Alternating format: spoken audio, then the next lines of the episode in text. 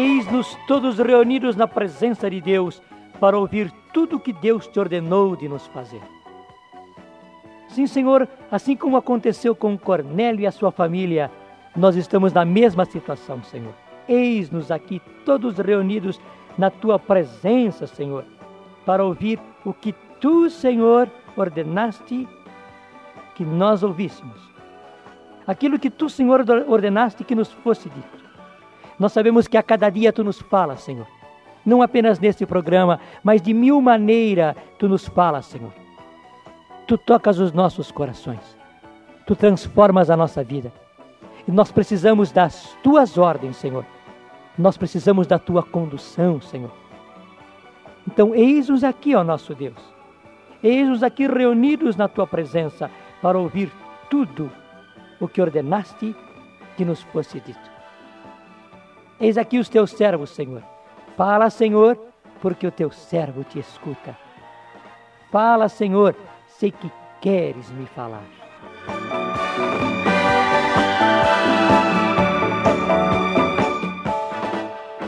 Irmãos, no último programa nós falamos a respeito de Cornélio e da sua família. Sim, Cornélio é um homem temente a Deus. Um homem que orava constantemente, um homem que distribuía esmolas. E Deus queria abrir uma brecha entre os pagãos. E por isso, o Senhor fala a Cornélio através de uma visão. E o Senhor fala a Pedro. E o Senhor prepara o coração de Pedro para que ele não considere impuro aquilo que Deus havia escolhido. E Pedro se rende diante do Senhor e vai à casa de Cornélio.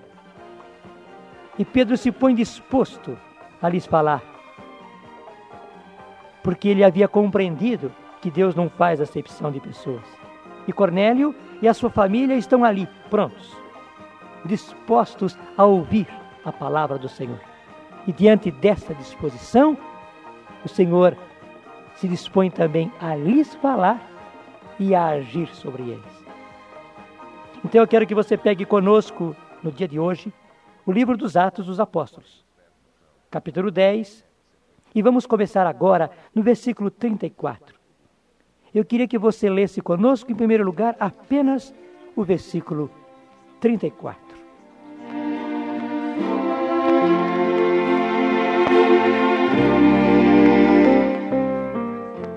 Então Pedro tomou a palavra e disse: em verdade, reconheço que Deus não faz distinção de pessoas, mas em toda nação lhe é agradável aquele que o temer e fizer o que é justo. Está aí, irmãos, o importante. Em verdade, reconheço que Deus não faz distinção de pessoas, mas em toda nação lhe é agradável aquele que o temer e fizer o que é justo. O Senhor não faz distinção em qualquer nação, em qualquer situação. O Senhor não fazia distinção entre judeus e pagãos, mas em toda nação, em qualquer situação, é agradável a Deus aquele que o teme e aquele que faz o que é justo. E Pedro lhes começa a falar a respeito de Jesus. O que Deus fez aos homens através do seu Filho Jesus Cristo. E veja a proclamação que Pedro faz, que está aí no versículo 38 e seguintes. Acompanhe, versículo 38. Vós sabeis como Deus ungiu a Jesus de Nazaré com o Espírito Santo e com o poder, como ele andou fazendo bem e curando todos os oprimidos do demônio, porque Deus estava com ele. E nós somos testemunhas de tudo o que fez na terra dos judeus e em Jerusalém. Eles o mataram, suspendendo-o no madeiro. Mas Deus o ressuscitou o terceiro dia e permitiu que aparecesse, não a todo o povo, mas às testemunhas que Deus havia predestinado. A nós que comemos e bebemos com Ele, depois que ressuscitou. Ele nos mandou pregar ao povo e testemunhar que é ele que foi constituído por Deus, juiz dos vivos e dos mortos. Ele nos mandou pregar ao povo e testemunhar que é ele quem foi constituído por Deus, juiz dos vivos e dos mortos. E Pedro estava lhes falando a respeito de Jesus. E Pedro, por si, ficaria apenas nisso.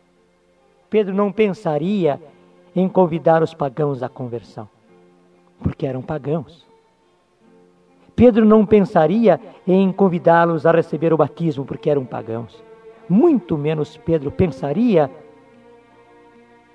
em levá-los ao batismo no Espírito.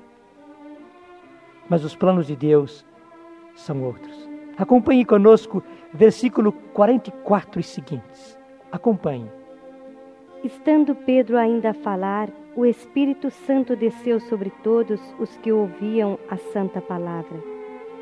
Os fiéis da circuncisão que tinham vindo com Pedro profundamente se admiravam, vendo que o dom do Espírito Santo era derramado também sobre os pagãos.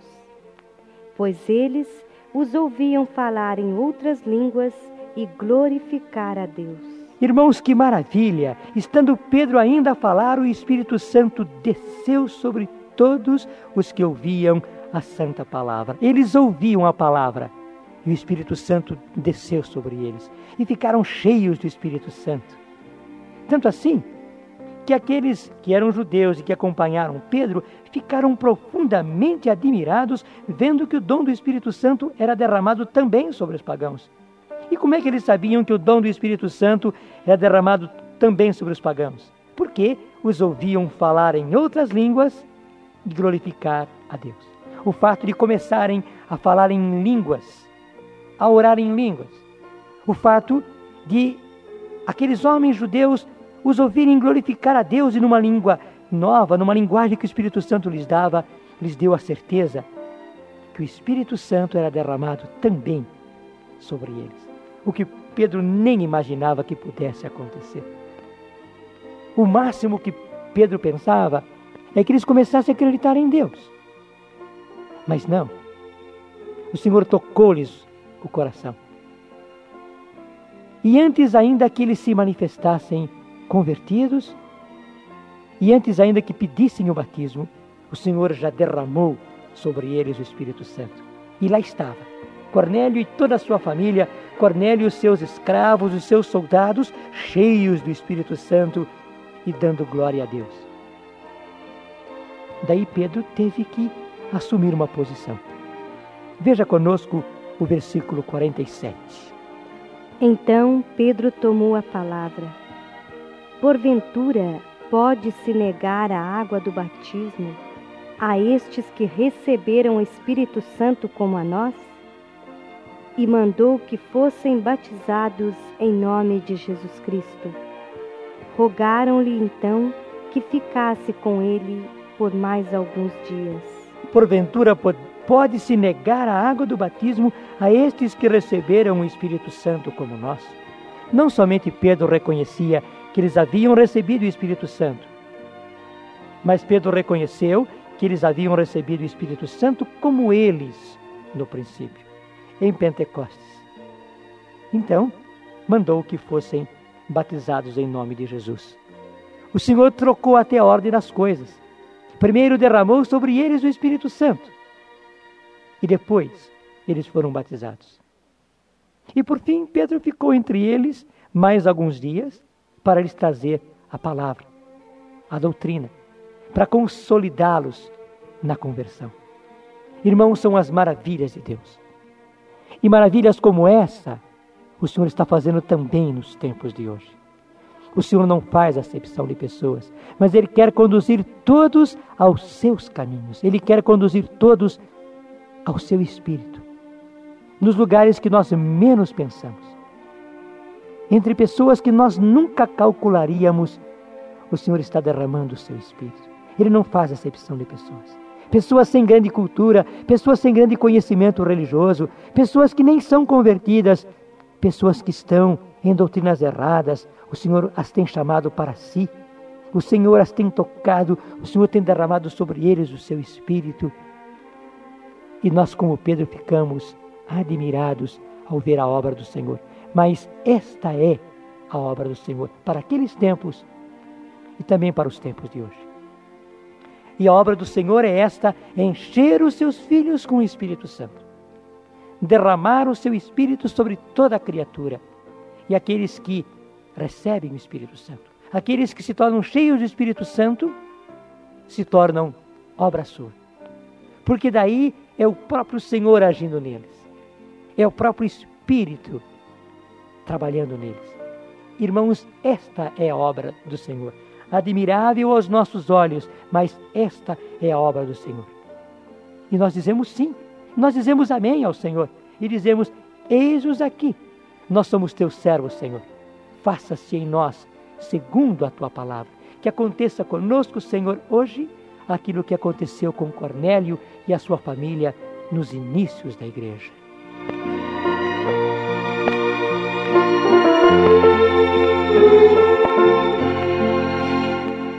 Irmãos, vamos agora orar. Unamos-nos em oração. O Senhor está vivo no meio de nós. O Senhor está presente e operante no meio de nós. Então, una-se conosco agora em oração. Irmãos, oremos.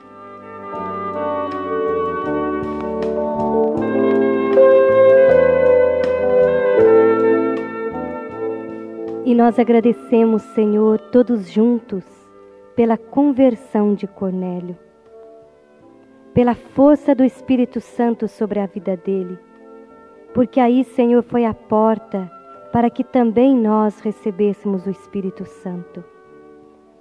Eu agradeço, Senhor, em especial pela minha vida, por tudo que já realizaste, Senhor, me chamando como chamou a Cornélio. E nós pedimos juntos, Jesus, haja no nosso coração.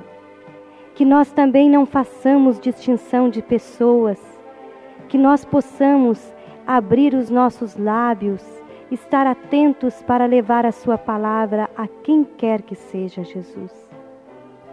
Que não tenhamos, Senhor, obstáculos, que não ponhamos, Senhor, nenhum empecilho para que a Sua palavra seja difundida entre os nossos amigos, entre os nossos companheiros de trabalho, na nossa família, no nosso ambiente.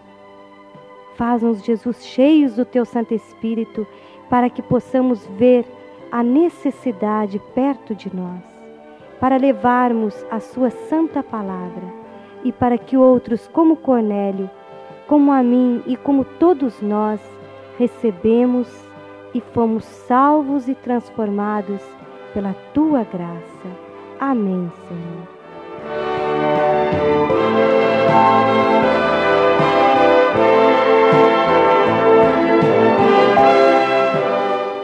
Estando Pedro ainda a falar, o Espírito Santo desceu sobre todos os que ouviam a santa palavra. Porventura, podemos nós negar a água do batismo a esses que receberam o Espírito Santo como nós?